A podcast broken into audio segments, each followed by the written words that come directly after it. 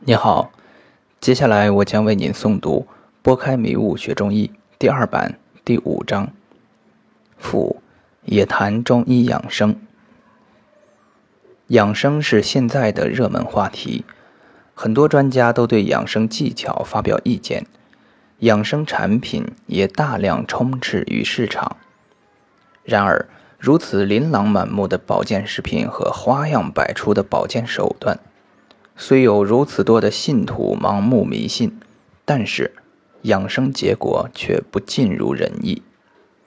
很多中老年人还是饱受病痛和早衰的痛苦。我年龄尚轻，谈养生本当为老中医的专利，但是每日接诊见很多痛苦挣扎的病人，心中实在不忍，勉强为养生略述几件。如有疏漏及偏颇之处，敬请见谅。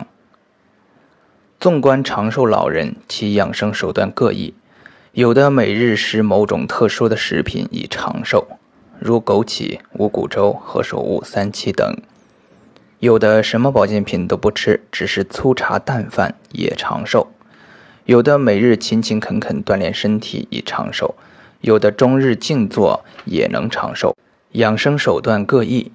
而且有些手段截然相反，为何都能达到养生长寿的目的？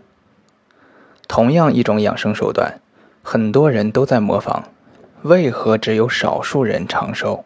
中医讲求治病求本，养生亦当求本。本就好比一棵大树的根，而末则是这棵大树的枝叶。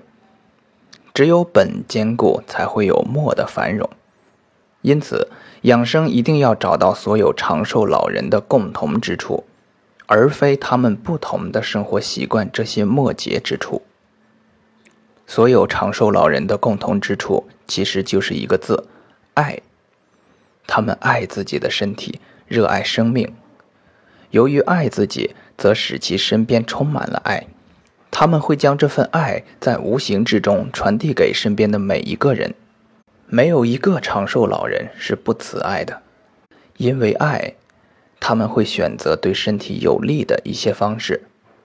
这些方式很多，吃或不吃养生食品，运动或是不运动，所有一切养生的手段，只有在爱自己的前提下才会发生作用。如果你满怀憎恨，对自己身体没有关爱，纵使神仙在世。也很难让你长命百岁。这种爱并非自私，一个人只有先爱自己，才能爱别人。儒家所言：修身、齐家、治国、平天下。只有先做好自己，才能更好的去帮助别人。如果一个人恨着自己，却表现出爱着别人，那这个人一定是个虚伪的人。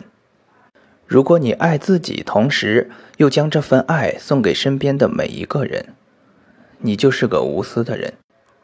如果你爱自己，却剥夺了身边人的爱，那你就是自私的人。在传统中医的世界观中，世界是无中生有，很多疾病也是从本来健康身体的无中生出有的。任何肉眼看得到的改变，都是通过内里看不见的变化，长时间积攒而成。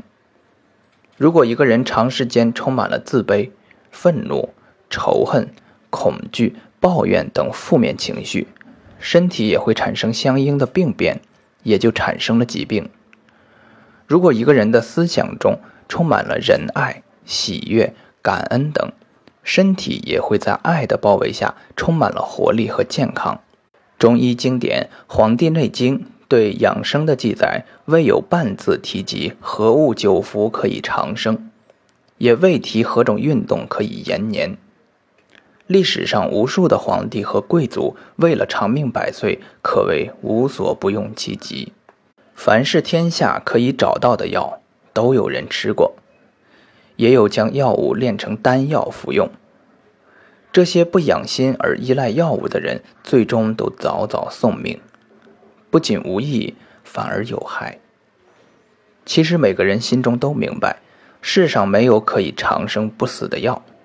大家也嘲笑秦始皇、汉武帝之流，为了长生耗费大量人力物力，最后全都以失败告终。但是很多人还是抱有一丝幻想，把希望寄托在保健品当中。在此，奉劝诸君，还是把精力放在修心上，方是正途。有人会问。我很爱自己的身体，为了有个健康的身体，我大把大把吃药，什么冬虫夏草、海参、人参、鹿茸等等，凡是有利于身体的都吃。为何还是被病痛缠绕，未老而先衰？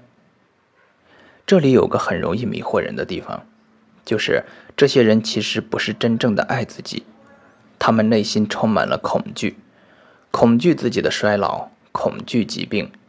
由于恐惧，所以他们找不到爱。他们以为多听专家的话，按时吃药就是爱自己。实际上，这些做法只会增加恐惧。恐惧只会让人盯着恐惧的对象，心里得不到放松。只要是心里充满了恐惧，不管做任何自以为有利于身体的事情，只会增加恐惧。结果必然是使身体越来越糟糕。爱和恐惧是截然相反的两种情感，爱的情感所衍生出来的是感恩，感恩自己已经拥有的；恐惧的情感所衍生出来的就是抱怨，抱怨自己所没有的。如果总是抱怨自己身体的不如意之处，只会增加恐惧。从而引起身体更多的不适。我们要感恩，感谢眼睛可以看见美丽的世界，感谢耳朵可以听到大自然及宇宙各种美妙的旋律，感谢强健的身体可以让我们更好的为家人和社会工作。吃东西或锻炼的时候，感谢这些方式带给我们的活力，让我们精力充沛。感谢一切可以感恩的事物。由此可以使身体充满了爱，在这种无形的大爱的包容下，渐渐的身体会越来越健康，脸色也会越来越好，面容也会越来越慈祥。如果一直充满了恐惧，而且总是抱怨，同时对身体也有一些不满意，我建议你不要去对抗恐惧，要感谢恐惧带来的身体不适。感谢你的身体还算健康，能感受到这些恐惧，并通过病痛表现出来。要知道，有很多人的身体反应不灵敏，在大病的晚期才会表现出不适，但为时已晚。正是由于这些不适，使你意识到自己远离了爱。试着静下心来，慢慢找到爱的感觉，回到爱中，让爱的正能量充满身心。有了爱在自己身边，那么就要处处爱护自己的身体，不可使身体受到损害。这就需要在日常生活中注意避免损伤。庄子《养生主》里记载了庖丁解牛的故事。文惠君通过欣赏庖丁解剖牛的过程而明白养生之道。庖丁所用之刀解剖过数千头坚硬而强大的牛。十九年，刀刃未有丝毫的损坏，只因为他的刀顺着牛的纹理走。我们生活在天地之间，要想使身体不受到天地的毁坏，就必须顺应天地的纹理，不与天地对抗。而现在，很多人往往自豪于自己在短时间内战胜大自然的功绩，殊不知。短时间的胜利换来的将是最终彻底的失败。医圣张仲景形容这种对抗为“持时击强，痛缓自伤”，就是说，只要是对抗，无论最后胜利与否，都会伤害自己。只有和谐，方能不受损坏。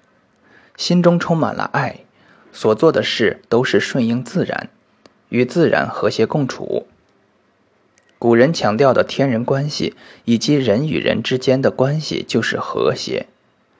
天地和人都有其运行规律，不要与天地和人体的生物节律对抗。天地和人的规律，古人用生、长、收、藏四字概括。《黄帝内经》第一篇《上古天真论》讲述了人一生的规律。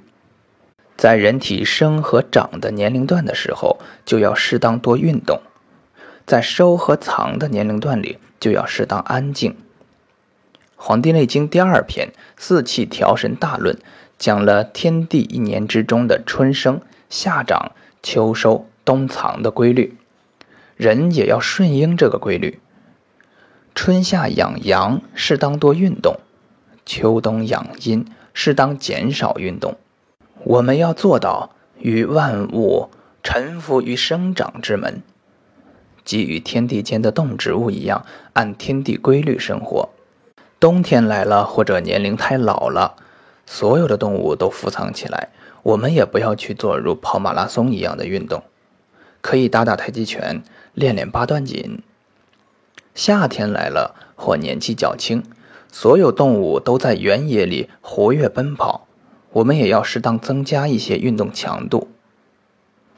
当然，一天之中也有这些规律，各种规律已详细记载于《黄帝内经》之中，而且书中这些文字都不太古奥，有兴趣者可以自己翻看。在饮食上，一定也要和谐，要酸甜苦辣咸五味调和，不可有一味过急。